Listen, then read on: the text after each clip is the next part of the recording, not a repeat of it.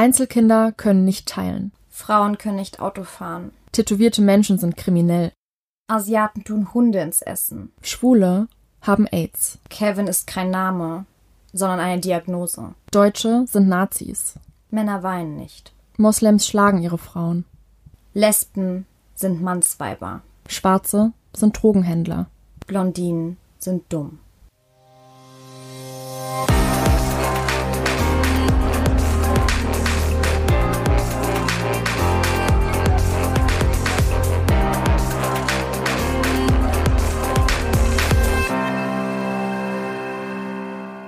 Und damit herzlich willkommen zu unserem Podcast Kopfsprung mit Marie und Jasmin. Wir schaffen hier einen Raum, um über wichtige psychologische Themen auf Augenhöhe zu sprechen, ohne zu be- oder verurteilen. Dieser Podcast stellt keine Diagnosen und ist kein Ersatz für psychotherapeutischen Rat. Wir äußern hier auch unsere freien Meinungen, die aber keinen Anspruch auf allgemeine Gültigkeit haben. Heute ist ein ganz besonderer Tag. Heute ist der Tag, an dem Jasmin und ich das erste Mal gemeinsam in einem Raum den Podcast aufnehmen. Und uns komische Blicke zuwerfen können währenddessen. Eine ganz neue Erfahrung. Ihr habt wahrscheinlich schon erraten, um was es bei uns heute geht. Es geht um Vorurteile, Schubladen im Kopf, die von Stereotypen bis hin zur sozialen Diskriminierung reichen können. Ich muss sagen, mir kommt direkt eine Geschichte in den Kopf, wir haben ähm, neulich, also mein Freund und ich, sind neulich eine längere Strecke von meiner jetzigen Heimatstadt in meine ursprüngliche Heimatstadt gefahren, also ungefähr 600 Kilometer, und haben uns dabei abgewechselt beim Fahren. Wir waren also an der Tankstelle, haben kurz geparkt, ich bin vom Beifahrersitz aufgestanden, bin rüber zum Fahrersitz gegangen, neben uns stand ein Auto, ein Mann am Steuer, der sich gerade seine Pommes einverleibte ähm, als ich also mich auf dem Weg zum Fahrersitz kurz umschaute, schaute er mich an, leicht runtergezogener Mundwinkel und streckte mir zwei Daumen entgegen und nickte anerkennend mit dem Kopf. Er war beeindruckt davon, dass ich Auto fahre, mm, ja. Auto fahren kann, man weiß es nicht. Auf jeden Fall, ähm, dann sagte er zu mir, pass aber auf, die blitzen wieder. Und dann fügte er noch hinzu, naja, zumindest bei Frauen. Klar, weil that's how It works. Nur Frauen werden geblitzt. Zum Mitschreiben. Ja, genau, und äh, tatsächlich ist das auch einer der Vorteile, mit denen ich in meinem Leben am meisten konfrontiert wurde. Aber ich muss sagen, meine Strategie, um mit Vorurteilen umzugehen, ist eigentlich tatsächlich, dass ich meist ähm, entweder es ignoriere oder dass ich tatsächlich auch oft darüber lache, auch in der Situation mit diesem äh, Typen mhm. an der mhm. Tankstelle, weil das so mein Umgang damit ist, weil ich das gelernt habe. Aber mir ist aufgefallen, an sich ist das ist das blöd, weil du gibst ja damit der Person genau. noch ein besseres Gefühl damit, ne? Also der hat einen Vorteil gegen dich, ganz offensichtlich, und du nickst es durch dein lachendes Zustimmung, was halt dein ja. Weg ist, damit umzugehen, noch irgendwo ab. Ähm, ja. Ja, man überlegt sich ja für sich und entwickelt Strategien, damit umzugehen und man hat ja auch nicht so lange Zeit, jetzt darüber nachzudenken, wie man reagiert und das kommt ja auch oft aus dem Nichts und Meistens kann man sich ja nicht drauf vorbereiten. Nie. Mm, nie, richtig.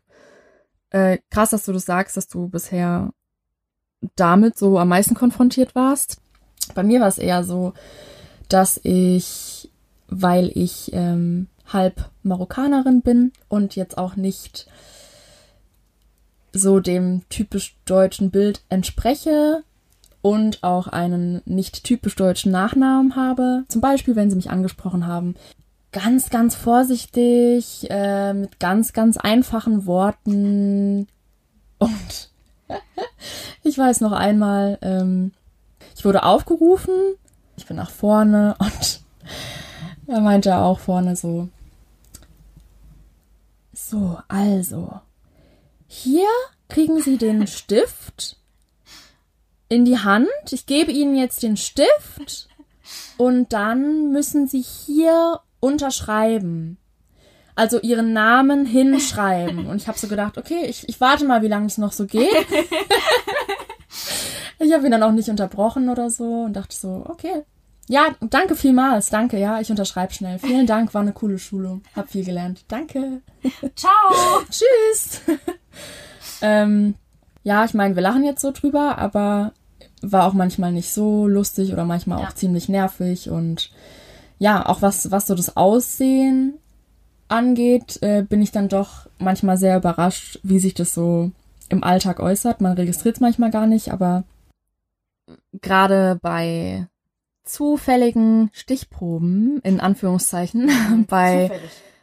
genau bei Polizeikontrollen, aber auch ja, wenn man in einen Freizeitpark geht, äh, ja, da werd ich schon, also wenn ich so mit meinen Mädels unterwegs bin, die alle ein bisschen, ein bisschen heller sind und, und blond sind, dann erkennt man da schon Muster, wer da eher rausgezogen wird. Ja. Das auf jeden Fall. Kann mich so an eine Situation noch sehr, sehr stark erinnern. Vor, vor ein paar Jahren waren die Royals in meiner Heimatstadt. Und das war ein Riesentrubel und alles war voll mit Polizisten. Hubschrauber sind rumgeflogen und ähm, ich war auf dem Weg zur Uni mit meinem Rucksack, wurde auf dem 10 Minuten Fußweg viermal angehalten. Musste meine Wasserflasche abgeben, musste jedes Mal den Rucksack aufmachen und dachte so, oh, was ist denn heute los? Das ist ja, die kommen ja gar nicht hinterher mit den ganzen Kontrollen und kam dann, kam dann in der Uni an und meinte, ja, was ist da los? War das bei euch auch so? Kontrollen? Nee, haben sie jetzt gar nicht mitbekommen. Und ich dachte so, war wieder ein Paradebeispiel für zufällige Stichproben. Ja. Ja, ich muss auch sagen, ich als ähm, dunkelblonde, kleine, weiße Frau, ich wurde noch nie für Sprengstoffkontrollen äh, aus dem Verkehr gezogen oder kontrolliert. Wenn man mal ein Verbrechen ausüben möchte, dann würde ich jemand weißes, blondes, kleines Mädchen verschicken. ja, krasse Aussage. Ähm, Aber keine Tipps von uns?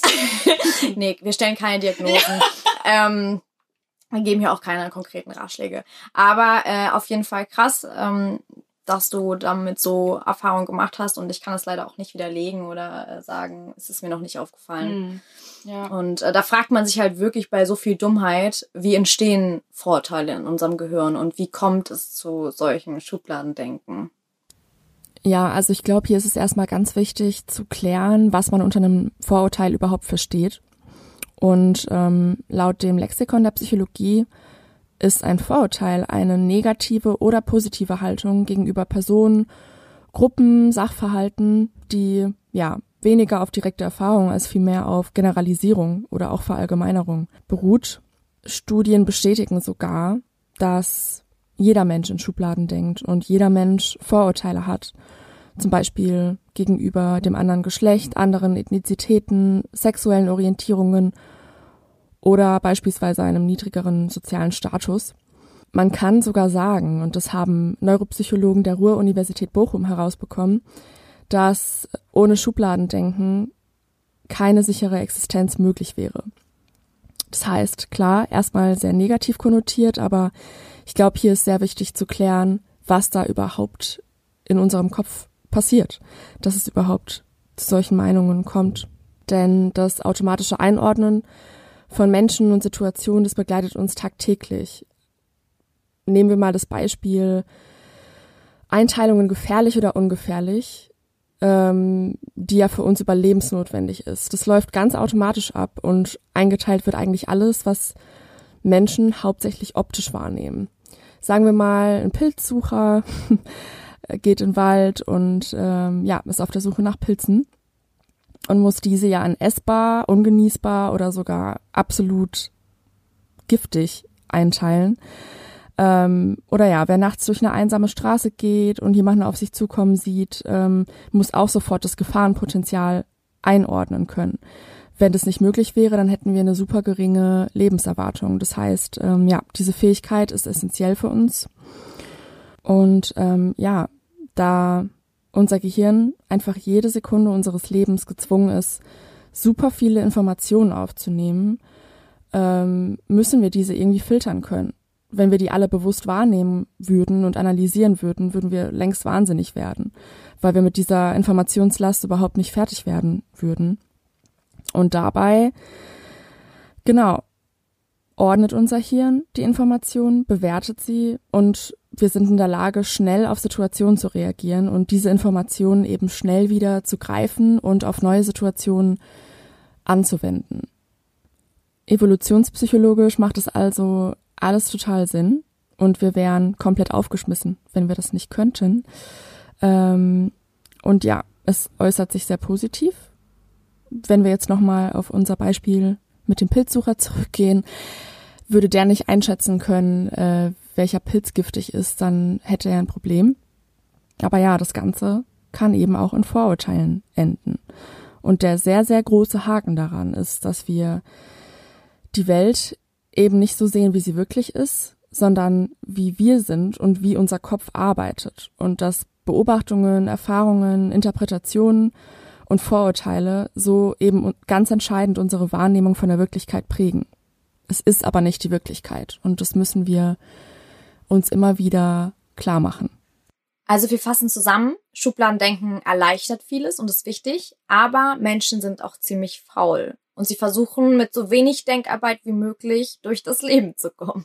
Vor allen Dingen wird die Welt halt in möglichst einfache Kategorien eingeteilt und dabei sind die offensichtlichsten natürlich die einfachsten. Also beispielsweise alt, jung, männlich, weiblich, schwarz, weiß, mhm. dick, dünn, um nur mal die offensichtlichsten jetzt hier zu nennen. Und dadurch, dass der Mensch mit der alltäglichen Informationsflut, wie du auch schon gesagt hast, überfordert wäre, filtert er diese Informationen in Häppchen, was aber das Problem ist, dass desto weiter oder globaler eine Kategorie gefasst wird, desto mehr individuelle Informationen gehen dabei auch verloren und das verführt nun mal zu diesem Verallgemeinern und auch zu diesen Stereotypen.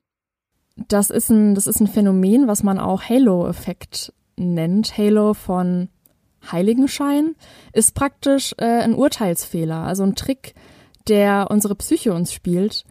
Und ähm, genau, das ist genau das, was du auch gesagt hast, dieses das, das prägnanteste, herausstechendste und auch einfach am einfachsten aufzunehmende Kriterium wird gefasst und das wird dann in die Schublade gepackt.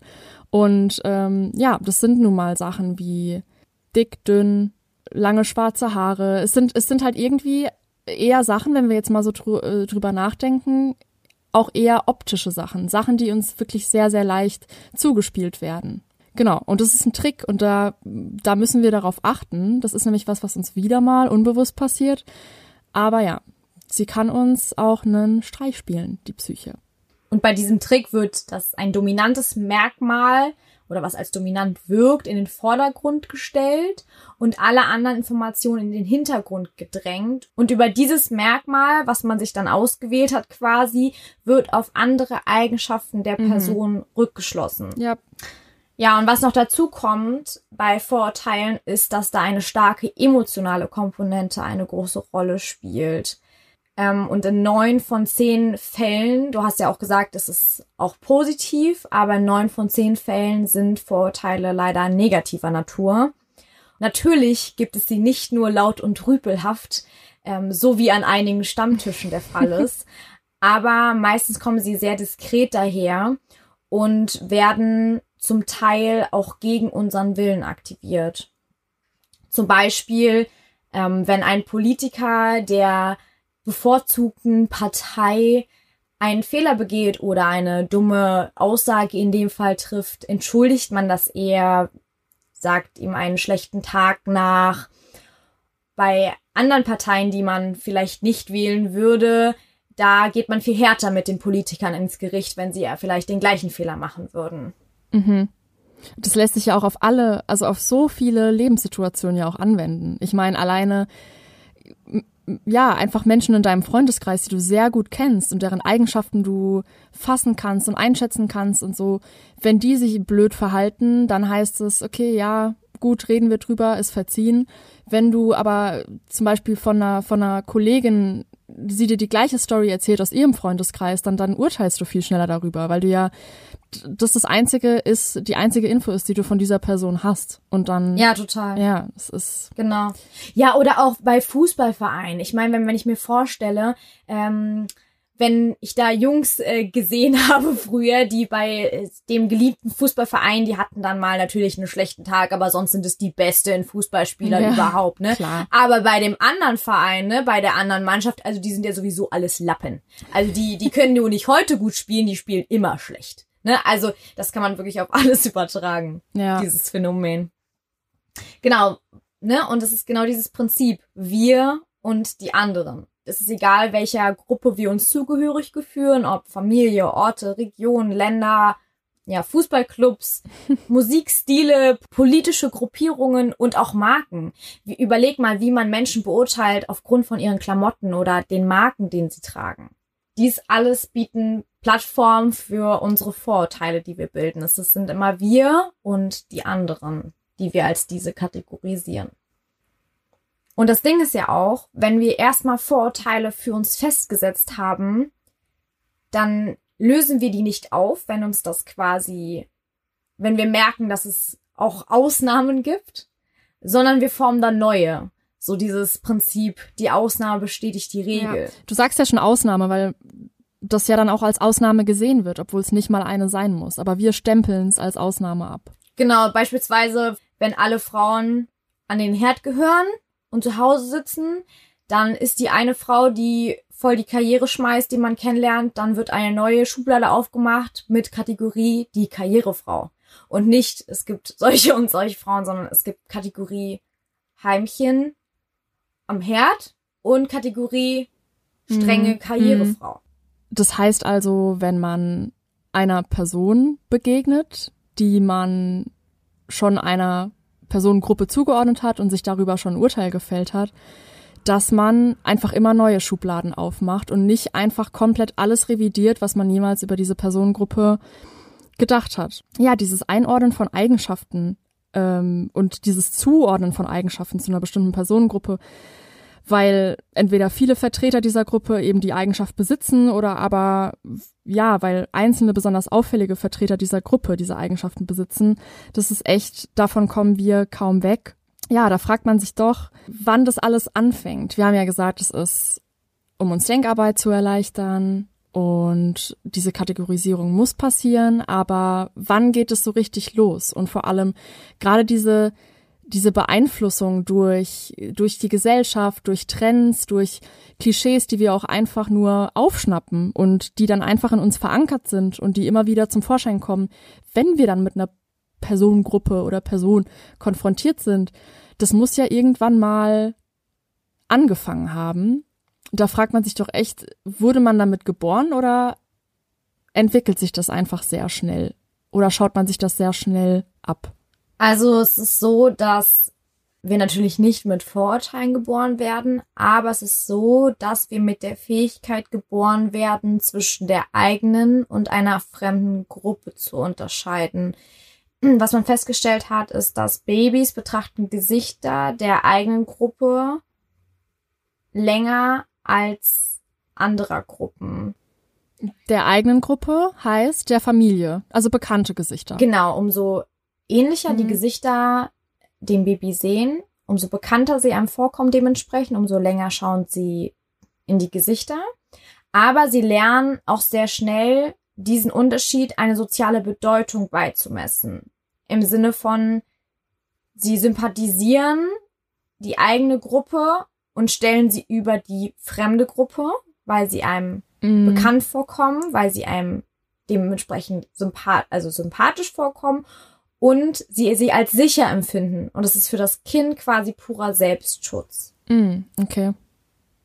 Und das ist auch ziemlich wichtig für Kinder, denn zu lernen, zu welcher Gruppe man gehört, ist wichtig, um eine Identität auszubilden, wonach wir auch unterscheiden, dass es gesellschaftlich relevant ist und es gibt bestimmte Merkmale, die in allen Gesellschaften genutzt werden. Also zum Beispiel wird das Geschlecht in allen Gesellschaften wahrgenommen. Es wird unterschieden zwischen Mann und Frau.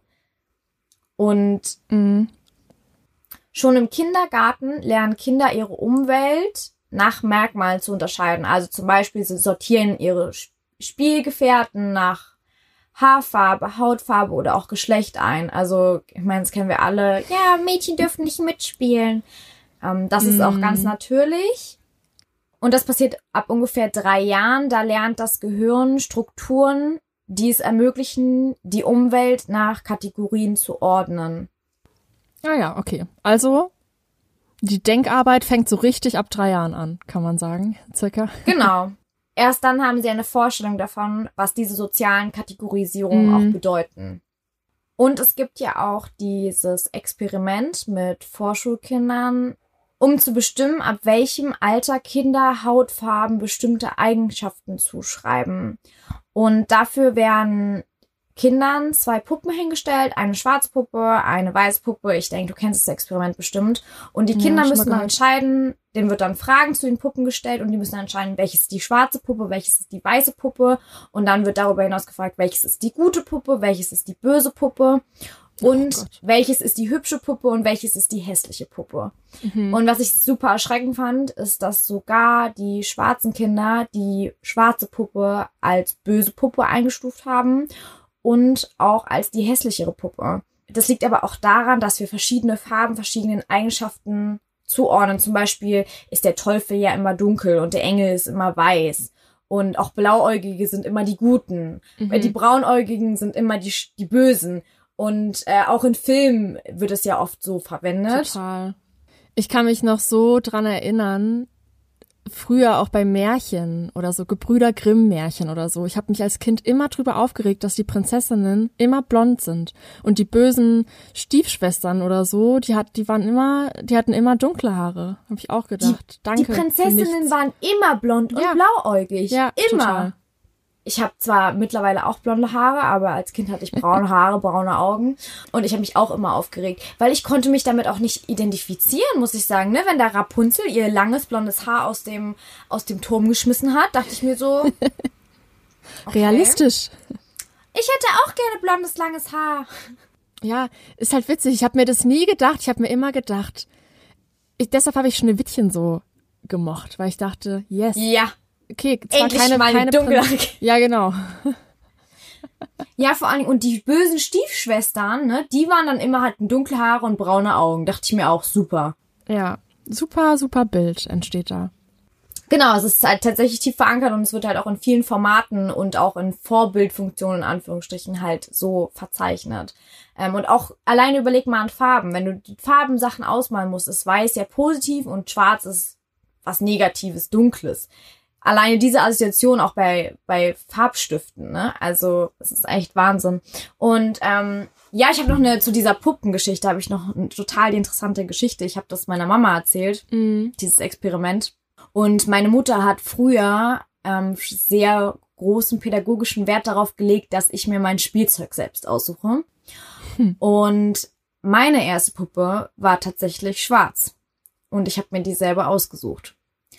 Ähm, ich habe dem tatsächlich nie große Bedeutung zugemessen, weil das war halt so und ich fand die toll. Es hatte auch keinen tieferen Grund. Und ich fand die toll und mich hat auch zum Beispiel nicht gestört, dass alle anderen Kinder eine weiße Puppe hatten. Also es hatte außer mir niemand eine schwarze Puppe. Ja, aber meine Mutter hat mir natürlich die Puppe gekauft und hat gesagt, ja klar, dann, ne, die. und was aber erschreckend war, und das, das wusste ich nicht, ähm, dass andere Mütter, die mich quasi mit der schwarzen Puppe haben spielen sehen, haben meine Mutter darauf angesprochen und sie gefragt, warum ich denn eine schwarze Puppe hätte. Wow, Also ja, weil es so abwegig ist. weil es so abwegig war, ja. Weil sie so erstaunt darüber waren. Also sie haben das, ich sag mal nicht, also meine Mutter meint, sie haben das jetzt nicht böse gesagt, aber schon erstaunt. Ne? Also, aha, warum hat denn ihr Kind eine schwarze Puppe? Und dann hat meine Mutter halt gesagt, ja, weil sie die schön fand. So. Haben sie erstaunt geguckt, natürlich auch meistens nicht nachgefragt, aber man muss sich mal überlegen, alleine, dass sie nachgefragt haben, das hätten sie bei einer weißen Puppe nicht. Ja, Ja. ja, ja, hast du total recht. Das ist, das sieht man auch mal und deshalb nochmal, äh, um darauf zurückzukommen, durch was es auch geprägt ist. Es muss ja nicht nur von uns selbst kommen, die Informationen, die wir aufnehmen und die wir kategorisieren, das ist, das passiert uns ständig und das ist so in der Gesellschaft verankert, dass wir dem nicht entgehen können. Ja. Und da sprichst du, glaube ich, noch einen ganz wichtigen Punkt an, weil abgesehen von diesem Thema, werden wir damit geboren? Nein, klar, wir haben verschiedene Eigenschaften, mit denen wir auf die Welt kommen, Entsche Unterscheidungen zu treffen, zu kategorisieren, ja. Aber dass uns sich diese Klischees und diese Vorteile so verankern, da spielen natürlich noch viel mehr Dinge eine Rolle, wie Gesellschaft und auch vor allem ja das Elternhaus. Ja, total. Erziehung, äh, dann ja, erster Kontakt mit Kindern im Kindergarten, Ja. ähm, Unterscheidung Männlein, Weiblein und die Jung die Mädchen sind in der Puppenecke und die Jungs, die spielen Fußball und das ist ja, ja, es, das entwickelt sich mit der Zeit und das prägt uns, prägt uns und unsere Denkweise natürlich sehr. Ja, und auch, also überleg mal, meine Mutter hätte dann gesagt, wenn ich auf die schwarze Puppe gezeigt hätte und meine Mutter hat gesagt, nee, nee, aber die nicht. Das macht ja auch was mit Kindern. Ja, klar. Also das, das ist, das hat man schon einen großen Anteil als Eltern und da gibt es auch Studien dazu, dass die Eltern einen großen Einfluss darauf haben und dass Kinder wirklich diese Vorurteile lernen können. Und ähm, was ich dazu auch noch ganz interessant fand, habe ich von ähm, so einer so einer Bloggerin gelesen, die hat erzählt, dass sie früher, es gab ja diesen hautfarbenen Buntstift und dass sie sich oh, ja. früher dieser hautfarbene so Buntstift, Ding, ne? der einfach rosa war. Ja. ähm, und sie ist schwarz und sie hat gesagt, dass sie sich früher selbst mit diesem hautfarbenen rosanen Buntstift ausgemalt hat. Also ihre eigene Person, mm. weil es halt der, der Buntstift für Hautfarben war. Oh. Und nicht, weil sie dachte, dass sie weiß ist, sondern weil es einfach der Buntstift war, den man halt dafür genommen hat, was natürlich überhaupt nicht geht. Und ich glaube, dass da einfach schon man entscheidende Punkte beziehungsweise Entscheidungen als Eltern treffen kann, indem man Kindern, wenn man den mit denen malt, wenn man mit den Kindern Bücher liest, einfach verschiedene Merkmale auch nicht ausschließt. Nicht alle Leute sind weiß, blond, blauäugig und so weiter und so fort, sondern dass ja. man verschiedene Gruppen quasi aufgreift. Ja, die Welt ist nicht schwarz und weiß. Richtig. Und der Malkasten auch nicht. Nee. Und Hautfarben ist er auch nicht. Das sollte man auch nicht zu einer Farbe sagen. Ja, aber ich habe das auch gesagt. Also das war ja, einfach so. Ich will mich ne? da auch also. gar nicht, ich will mich da gar nicht rausnehmen. Es war immer so, ja, ja hat noch jemand Hautfarbe, weil das habe ich nicht. Ich brauche noch Hautfarbe. Genau, tatsächlich. Ja, ja. ja, und abgesehen von Elternhaus wird, wenn man da schon viele Sachen gelernt hat, spielt natürlich auch die Gesellschaft eine große Rolle. Also Medienberichte und auch so das soziale Umfeld, mit dem man sich dann umgibt mit der Zeit, was für Freunde sucht man sich auf, etc.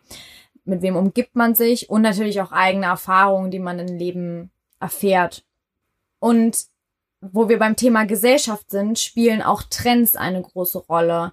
Also zum Beispiel sieht man das in der Modeindustrie ganz gut, dass Models seit den 50ern kontinuierlich ja dünner geworden sind. Also die Benachteiligung dicker Menschen wuchs seither. Und es ist aber relativ neues Phänomen, dass es Vorurteile gegen dickere Menschen gibt, da es ja früher genau der Gegenteil der Fall war. Das war ja was, was Positives und was Kultiviertes. Mhm. Zeichen von Wohlstand. Genau. Ja. Neben Trends in der Modeindustrie spielen auch andere Modeerscheinungen eine Rolle bei Vorurteilen, wie beispielsweise Namen. Kevin? Genau, wir haben ja drüber gesprochen. Und hier nochmal sorry an alle Kevins da draußen. Ähm, das ist natürlich nicht unsere Meinung und äh, tatsächlich ist es aber so, dass man von Namen auf die Intelligenz von einer Person aufschließt. Ne? Und dabei sagen Namen ja im ersten Moment nicht über einen Menschen aus, wenn wir mal ehrlich sind. Nee, und auch nicht im nächsten Moment. und auch nicht im übernächsten. Trotzdem nee. ist es so, dass man aber auch bei Elfriede, Sieglinde, oder auch Horst andere Personen vor Augen hat, und das können wir auch beide nicht leugnen, als bei Namen wie Laura, Anna oder Jonas. Ja. Und das liegt daran, dass Namen sind ja auch Modeerscheinungen. Das heißt, sie lassen irgendwo Rückschlüsse auf das Alter einer Person zu. Und dadurch werten wir diese. Ja, ich finde, die Frage ist so ein bisschen, weil wir haben jetzt so uns überlegt, wie, wie kommt es dazu? Was passiert in unserem Kopf? Wie, wie kommt es dazu, dass wir ganz einfache Informationen umwandeln und in, in Kategorien stecken und Schubladen stecken? Die Sache ist die, wie, wie sieht dann der Übergang aus von diesen Schubladen zu Diskriminierung? Weil wir haben ja jetzt gesagt, ein Vorurteil, das ist es passiert, es bildet sich in unserem Kopf, es ist in unserem Kopf, aber wie äußert sich das dann und welche Folgen kann das haben? Ich angefangen habe, Kopftuch zu tragen, wurde ich sehr, so oft gefragt, ob ich dazu gezwungen werde, Kopftuch zu tragen und ob man mir helfen kann. Sehr lieb gemeint, aber kommt ihr vielleicht auch mal auf die Idee, dass es meine freie Entscheidung ist, Kopftuch zu tragen. Dann habe ich geheiratet, Mitte 20, und dann kamen dieselben Leute und haben gemeint, aber du bist nicht zwangsverheiratet, oder? Heißt das, Frauen mit Kopftuch kommen überhaupt nicht auf die Idee, aus Liebe zu heiraten? Damals in der achten oder neunten Klasse hatte ich mit meinen ganzen anderen Mitschülern Kunstunterricht und wir sind uns alle gegenüber gesessen und sollten ähm, ein Stadion malen mit Zuschauern, Fußballspielern und dem Rasen. Und eine meiner Mitschülerinnen hat ganz laut während des Zeichnens gerufen, darf man auch Neger malen, darf man auch Neger malen? Und ähm, die Lehrerin ist nicht sofort gekommen und sie hat immer weiter gerufen. Und ich kann mich erinnern, dass das für mich ein Moment war, in dem man eigentlich einen Spruch parat haben sollte, was sagen sollte. Ich aber so überrascht und erstarrt war von der Aussage, dass ich einfach geschwiegen habe. Und die Lehrerin dann aber auch zu Recht zu ihr meinte, dass man jede Hautfarbe malen darf und sie sowas bitte nicht so laut fragen soll und vor allem nicht so laut rumschreien soll. Also für mich gibt es wahrscheinlich äh, eine Million Situationen, wo ich über Vorurteile sprechen könnte, beziehungsweise wo ich das Gefühl habe, dass über mich geurteilt wird ähm, und von Dingen, äh, die mein Erscheinungsbild angehen, auf meinen Charakter geschlossen wird. Dazu muss man sagen, dass ich relativ klein bin. Äh, ich sehe nicht aus wie 29, was ich mittlerweile tatsächlich schon bin. Und ich habe einen kulturellen Background. Äh, meine Mama kommt aus Indien und das sieht man auch, ähm, was ich auch schön finde. Und ja, also vor allem so im beruflichen Umfeld habe ich einfach oft das Gefühl, dass ich nicht wirklich ernst genommen werde von Minute eins ähm, und ich mich quasi erstmal immer behaupten muss und immer erstmal beweisen muss, was ich kann, bevor ähm, Menschen mir das dann auch teilweise zutrauen. Woher kommst du, ist meistens die zweite Frage, wenn ich jemand Neues kennenlerne, mit aus Berlin, geben sich aber viele nicht zufrieden, weil daraufhin meistens ähm, die Frage, ja, aber woher wirklich? kommt. Und ich antworte dann auch ganz oft, ja, Bayern, weil ich tatsächlich ursprünglich aus Bayern komme. Ähm, daraufhin sehe ich meistens auch einen leicht verwirrten Blick im Gesicht meines Gegenübers. Und was mich dabei stört, ist einfach diese Frage, ja, aber woher wirklich? Als ob meine Antwort davor nicht richtig sein kann und ähm, die fremde Person in ihrem Kopf eigentlich schon ein festes Bild hat, woher ich tatsächlich kommen soll. Manch einer mag vielleicht denken, dass solche Fragen doch eigentlich eher harmlos sind und nichts mit Rassismus zu tun haben. Doch genau in dieser Situation vermutet die fremde Person nur anhand meiner asiatischen Erscheinung, dass ich ja wirklich aus Asien kommen muss und nicht aus einer kleinen Vorstadt in Bayern. Und genauso verhält es sich mit den Witzen. Da war schon alles dabei, von Augen zu Schlitzen geformt, lustige Grimassen gezogen, bis hin zu den vermeintlich typischen Lauten, wie Ling Ling, Ching Chang Chong oder diese Ching Chang Chong Chinese im Karton sprechen. Das Problem ist, ähm, dass viele nicht verstehen, dass solche Witze nicht lustig, sondern einfach nur verletzend sind. Hat sich nicht so, ist doch nicht so gemeint, ist doch nur ein Witz. Ich meine, seit wann ist es denn allgemein lustig, Witze zu machen, die sich nur allein auf das Aussehen eines Menschen reduzieren? Zudem ist es ja auch nicht das erste Mal, dass man diesen Witz oder Spruch zu hören bekommt. Als Kind hat mich das super verletzt, da ich mich nicht wirklich wehren konnte und ich einfach das Gefühl bekommen hatte, dass Anderssein schlecht ist. Kleine Augen zu haben ist hässlich. Anders zu heißen oder anders zu sprechen, was eben, sag ich mal, in Anführungsstrichen komisch klingt, ist hässlich und passt einfach nicht. Ich habe einen ganz großen lockigen Afro und da passiert es mir im Alltag immer, dass ich entweder auf der Straße ganz viel angestarrt werde. Also das sind immer dann so kleine heimliche Blicke, die ich sehe. Aber man nimmt sie auf jeden Fall wahr.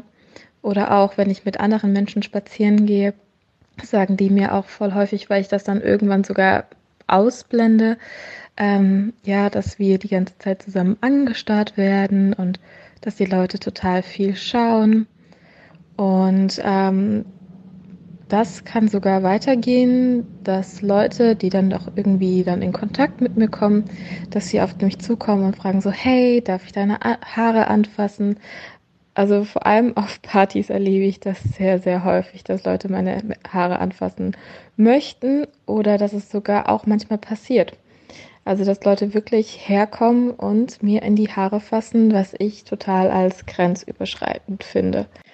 Als ich mit 18 während des Abiturs nebenbei als Kassiererin bei einer großen Supermarktkette gearbeitet habe, war es damals so üblich, dass wir unsere Nachnamen auf Namensschildern trugen.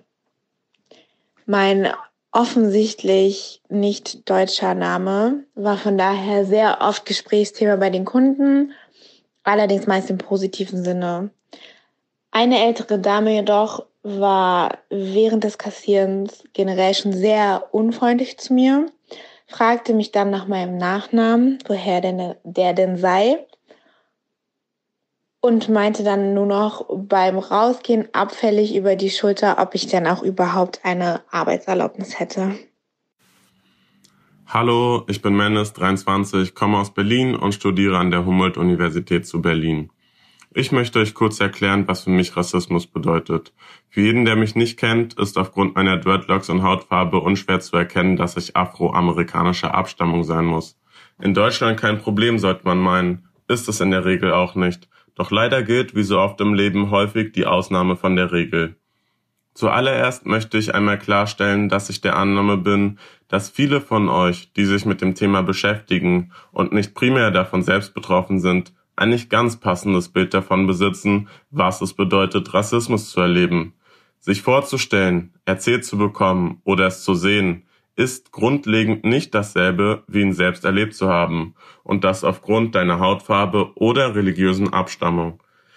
Das ist nicht böse gemeint, und ich schätze jeden von euch da draußen, der sich mit der Rassismus-Thematik reflektiert auseinandersetzt und somit versucht, die Welt zu einem besseren Ort zu machen, auch wenn es klein anfängt.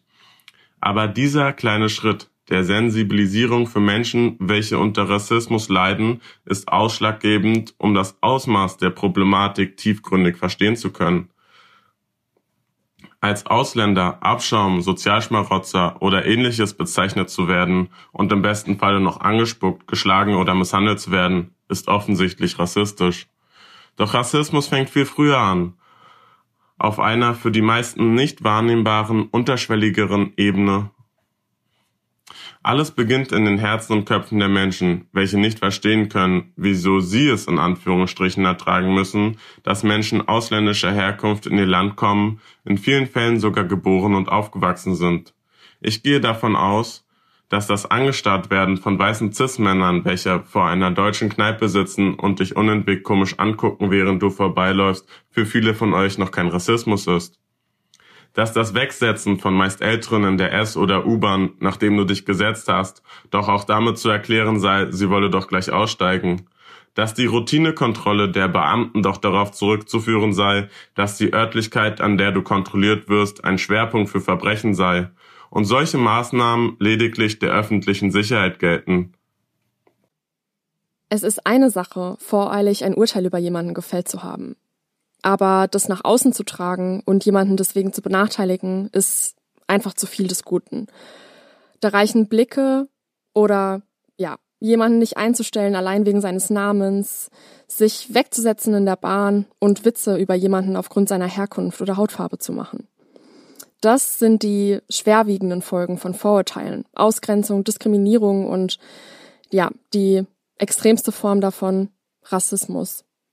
Und zwar ist wichtig, anderen Menschen eine Stimme zu geben. Denn klar, wir können uns dazu äußern und uns eine Meinung darüber machen. Aber wenn man noch nicht richtig davon betroffen war und davon hört, es teilweise sieht, aber nicht selbst erlebt, dann finde ich, ist es schwierig, es so richtig zu erklären und so richtig zu greifen. Und generell ist es so, dass, wie wir ja schon festgestellt haben, das Thema Vorurteile und Schubladen im Kopf ist so vielschichtig und vielfältig und so individuell auch. Da hat jeder ähm, so ja, so unterschiedlich wir auch alle aussehen, hat jeder auch mit unterschiedlichen Vorurteilen in seinem Leben zu kämpfen und insbesondere auch zum Thema Rassismus. Da fehlen mir einfach auch die persönlichen Erfahrungen, um mich zu dem Thema im mhm. Bezug auf Erfahrungswerte zu äußern. Und ich bin super dankbar und super froh, dass wir hier Menschen haben, die ihre Geschichte mit uns geteilt haben und auch mit euch allen ähm, teilen, denn so bekommt man, finde ich, einen unfassbar guten Eindruck, wie, wie schlimm das Ganze auch sein kann und wie sehr man auch unter, ich sag mal, Anführungsstrichen kleinen Situationen, die man nicht als solche schlimmen Begebenheiten de definieren würde im ersten Moment, ähm, was für Auswirkungen das haben kann auf die einzelnen Personen. und wie lange sie auch im Gedächtnis bleiben von, von ihnen vor allem. Ich finde auch, es öffnet einfach nochmal einen komplett neuen, komplett neuen Blickwinkel. Und es ist, ja, es ist einfach krass zu sehen, wie sehr das ausarten kann und wie sehr wir uns zu sehr leiten lassen von unseren Schubladen. Und da wären wir auch wieder bei dem, was wir ja schon ganz am Anfang gesagt haben. Es kann sein, dass wir die Welt so sehen, wie unser Kopf arbeitet und wie wir sind, aber eben nicht so, wie sie wirklich ist. Und sich das eben auch so äußern kann. Ich glaube, ähm, ich komme hier wieder mit meinen Definitionen um die Ecke, aber das wäre ganz interessant, äh, ja, mal zu gucken, was überhaupt Diskriminierung ist und was Rassismus ist. Ist es eine Form davon? Ähm, ja, wie kann man das verstehen? Also generell kann man sagen, Diskriminierung das ist einfach einfach ähm, die Benachteiligung oder das Herabsetzen anderer, das ja mit Demütigung, ungerechter Behandlung, ähm, Entwürdigung einhergehen kann. Das heißt, anderen wird ein geringerer Wert beziehungsweise ja weniger Geltung zugesprochen. Und es kann in der Praxis, wie wir jetzt auch bei unseren Sprachnachrichten gemerkt haben, ähm, in Beschimpfungen, Beleidigungen einfach nur Blicke, die eben nicht einfach nur Blicke sind, ähm, ja, bis sogar zu körperlicher Gewalt führen. Und Rassismus ist eine Form von Diskriminierung, da finde ich die Definition der Europäischen Kommission ganz gut. Es gibt natürlich wieder sehr viele Definitionen. Aber ja, die besagt, dass, dass die Überzeugung ist, dass ein Beweggrund wie Rasse, Hautfarbe, Sprache, Religion, Staatsangehörigkeit oder die nationale oder ethnische Herkunft die Missachtung einer Person oder Personengruppe oder das Gefühl der Überlegenheit gegenüber einer Person oder Personengruppe rechtfertigt. Das haben wir ja jetzt auch an den Geschichten gesehen, die heute mit uns geteilt wurden. Ich erzähle dir mal eine kleine Story, etwas, auf das ich gestoßen bin während meiner Recherche, was ich ganz passend fand und was ich dachte, was wir vielleicht ein bisschen hier aufnehmen oder diskutieren können. Der gute André Neumann, äh, Oberbürgermeister der Stadt Altenburg in Thüringen, hat zu der, zu der aktuellen Debatte äh, seine Gedanken mal im Internet geteilt und hat geschrieben, die letzten Tage auf Twitter kann man sehr gut beobachten, wie Schwarze den Rassismus von Weißen gegenüber Schwarzen nutzen, um gegen Weiße rassistisch zu sein. Er hat kurz danach sich entschuldigt wow. und den Tweet zurückgenommen. Ist das zumindest so, oder? Doch äh, ja, ich dachte, wir könnten eventuell doch hier mal die Plattform nutzen, um mal auf die Frage einzugehen, die sich wahrscheinlich schon einige gestellt haben, die mir vorher auch so ein bisschen im Kopf rum, rumgesponnen ist. Auch wenn ich schon dachte, ich kenne die Antwort, aber ich habe echt jetzt oft gemerkt, die Leute stellen sich die Frage. Gibt es Rassismus auch gegen weiße Menschen? Das meinst du, stimmt's? Ganz genau. Ich muss auch sagen, ich war tatsächlich schockiert darüber, wie viele Beiträge es von insbesondere weißen Personen gab, die sich quasi gerade als das Thema Rassismus in den letzten Wochen mehr aufgekommen ist in den sozialen Medien, ähm, hingestellt haben und tatsächlich gesagt haben, naja, sie hätten ja auch Rassismus erfahren in Deutschland. Natürlich, und das ist auch so eine Frage, die, die ich mir auch bevor dem Podcast jetzt gestellt habe, darf man sich als weise Person überhaupt zu Rassismus äußern? Und ich bin der Meinung, mhm. ja, auf jeden Fall. Und man sollte es auch machen. Aber man sollte sich, wenn man selber damit nicht ja, Kontakt hatte in seinem Leben, sollte man sich informieren und von Menschen quasi lernen, beziehungsweise denen zuhören, die es erlebt haben und sich, ja, sich weiterbilden in, ähm, zu dem Thema, bevor man sich dazu äußert und sich auf irgendeine öffentliche Plattform stellt. Ja, ja, habe ich auch sehr oft gesehen. Deshalb wollte ich hier einfach nochmal aufgreifen, das Thema, und einfach nochmal beantworten, dass es keinen Rassismus gegen Weiße gibt, dass Weiße sich sowohl in Deutschland als auch global ähm, in einer Machtposition befinden und Rassismus auf Überlegenheit und Macht eben basiert. Ich habe mal irgendwo aufgeschnappt, Rassismus ist Diskriminierung und Macht, fand ich auch, ähm, hat es ganz gut zusammengefasst, ganz knapp. Ja. Aber ja, hört sich, hört sich vielleicht krass an, aber Weiße haben Rassismus erfunden, um zu unterdrücken. Und die Struktur ist auch heute noch wirkungsvoll.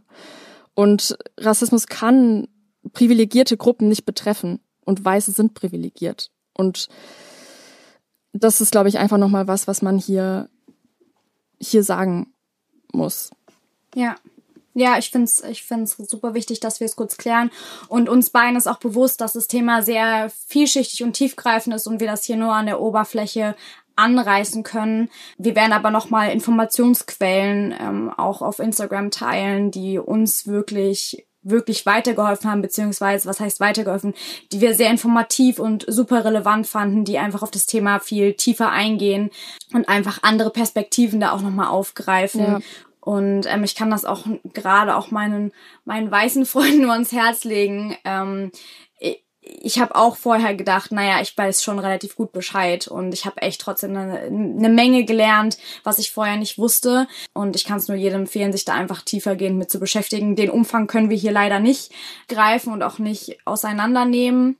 Aber uns war es wichtig, das Thema in Bezug auf die Psyche, wie Vorteile, ja. wie soziale Diskriminierung entsteht und auch wie Rassismus quasi entsteht, also was die Gründe sind, aufzu, aufzugreifen und ähm, ja zu thematisieren. Ja. Und was ich nochmal als letztes sagen muss, ist auch, es reicht heute nicht, nicht rassistisch zu sein.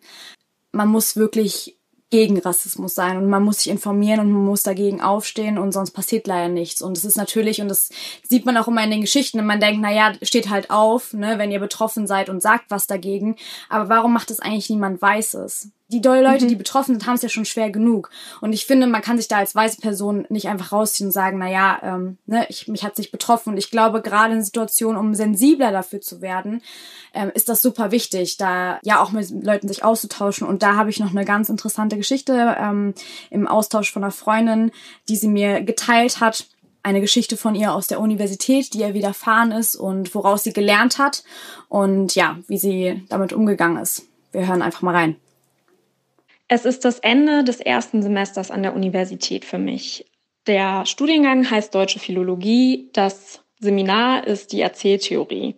Die Dozentin gibt am Ende des Semesters einen Arbeitsbogen rum, ähm, auf dem sie nochmal zusammengefasst hat, wie man Figuren und untersuchen und analysieren kann, unter welchen ähm, Gesichtspunkten man Figuren einordnet.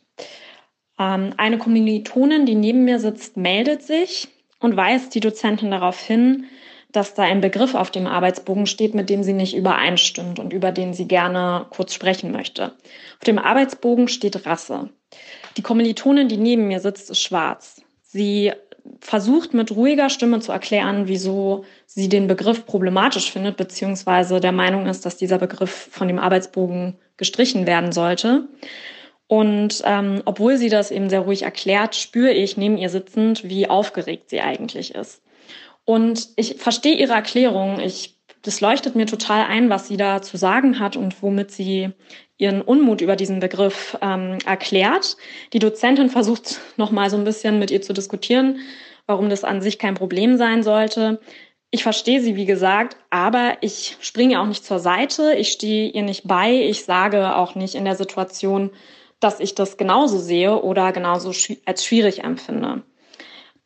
Ja, die Diskussion wird dann irgendwie abgebrochen, ähm, das Seminar ist zu Ende und auch nach dem Seminar gehe ich nicht zu dieser Kommilitonin hin und sage ihr, dass ich es mutig fand, ähm, dass sie was gesagt hat, auch wenn ich mit ihr übereinstimmte und verstanden habe, was sie gesagt hat. Im Endeffekt, alles, was ich getan habe, war den Begriff Rasse auf meinem Arbeitsbogen durchzustreichen und ähm, ja, die Diskussion darunter zu verbuchen, dass das irgendwie nochmal eine aufregende Situation am Ende des Semesters war. Und erst Jahre nach dieser Situation, als ich anfing, mich etwas mehr mit Rassismus zu beschäftigen und Fachliteratur dazu zu lesen, kam mir diese Situation wieder in den Sinn. Und ich, ich weiß heute, dass ich mich heute anders verhalten würde. Ähm, ich schäme mich ein bisschen dafür, dass ich in der Situation der Kommilitone nicht beigetreten bin oder beigesprungen bin. Ich kann das leider nicht ändern. Ich weiß nur, dass das Verhalten falsch war und dass es eigentlich sehr, sehr erstaunlich ist, wie lange Zeit es mich gebraucht hat, die Erkenntnis zu gewinnen, dass ja, so eine Situation eben auch an der Universität in einem Raum, wo viele schlaue Menschen zusammensitzen, passieren können.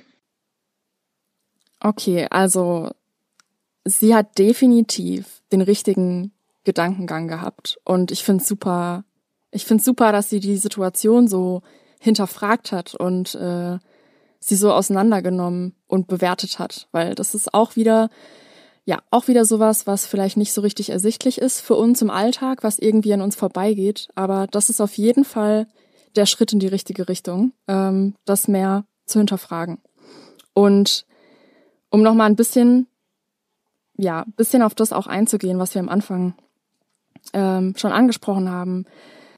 Es ist okay, Gedanken zu haben, für die man sich eventuell schämt. Und es ist dementsprechend auch okay, Vorurteile zu haben. Wir wissen jetzt, dass unser Gehirn uns da austricksen kann und dass es tagtäglich so viel Denkarbeit leistet, dass es solche Tricks anwenden muss, um alle Informationen zu verarbeiten. Was in unserem Kopf vorgeht, ist aber nicht gleich unser Weltbild. Und wir haben in der Hand, was wir nach außen tragen und ob wir Vorurteile zulassen oder nicht.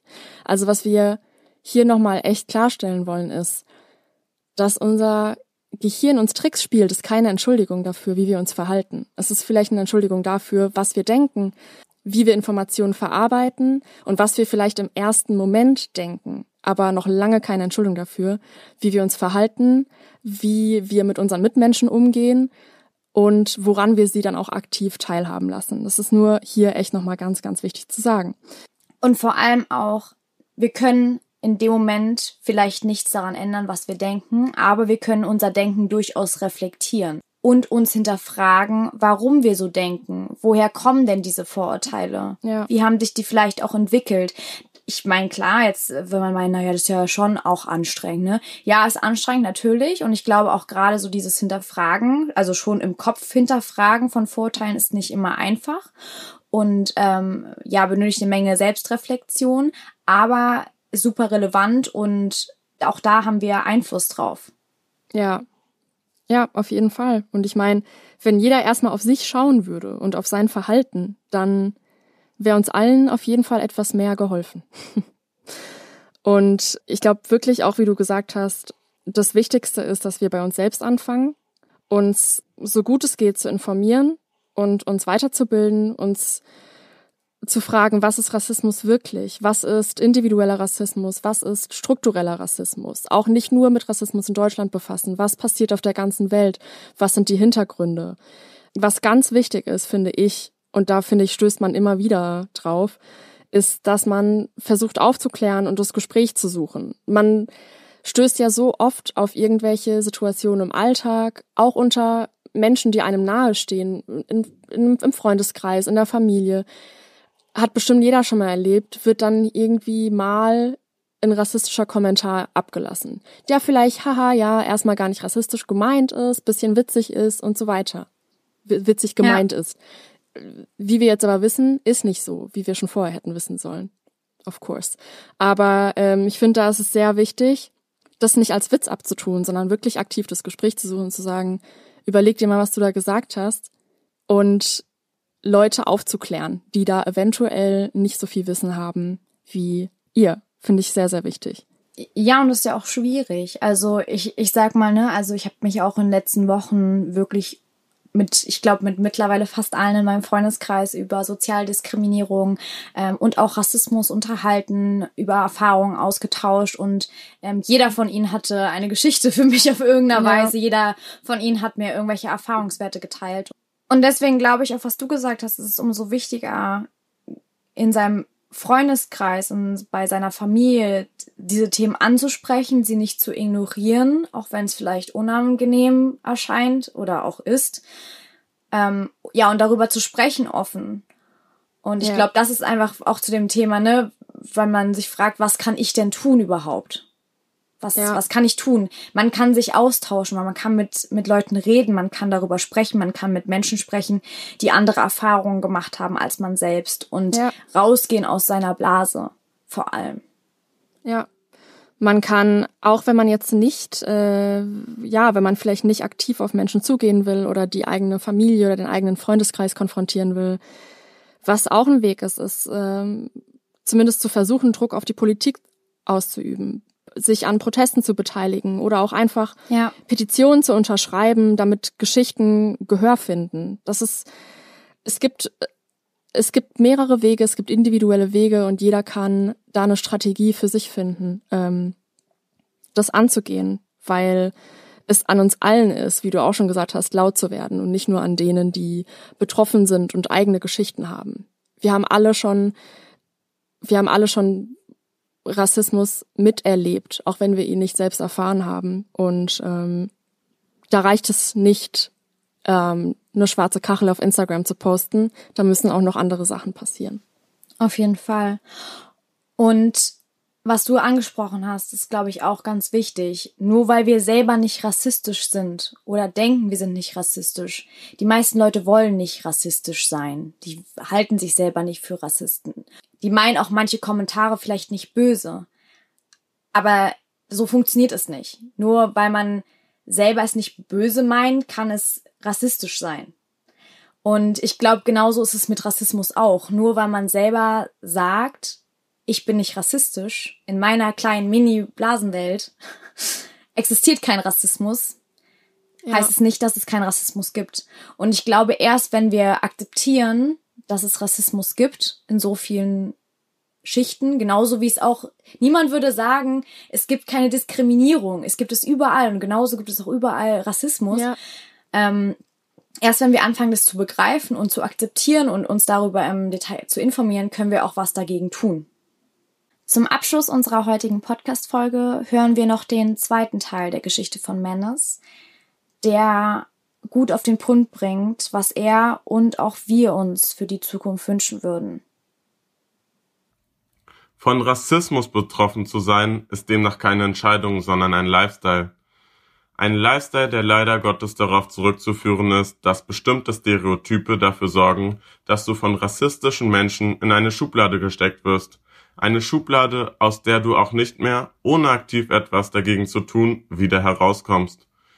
Ich wünsche mir so sehr, dass eben jene Menschen, wie beispielsweise die ältere Dame in der Bahn, durch ein Ereignis wie das ausgerechnet ich ihr als Mitbürger mit Migrationshintergrund in einem vollen Bus einen Sitzplatz anbiete, obwohl dort ebenfalls genügend weiße Mitbürger sitzen, welche dies hätten tun können, so zu einem Umdenken im Herzen bewege, dass dadurch jeder, der von Rassismus betroffen ist, eben durch jenes Entgegenkommen, auf welcher Ebene auch immer, dafür Sorge trägt, dass ein Dialog zustande kommen kann, der im besten Falle Rassismus aus den Köpfen der Menschen bekommt. Und mit diesem Appell machen wir für heute Schluss.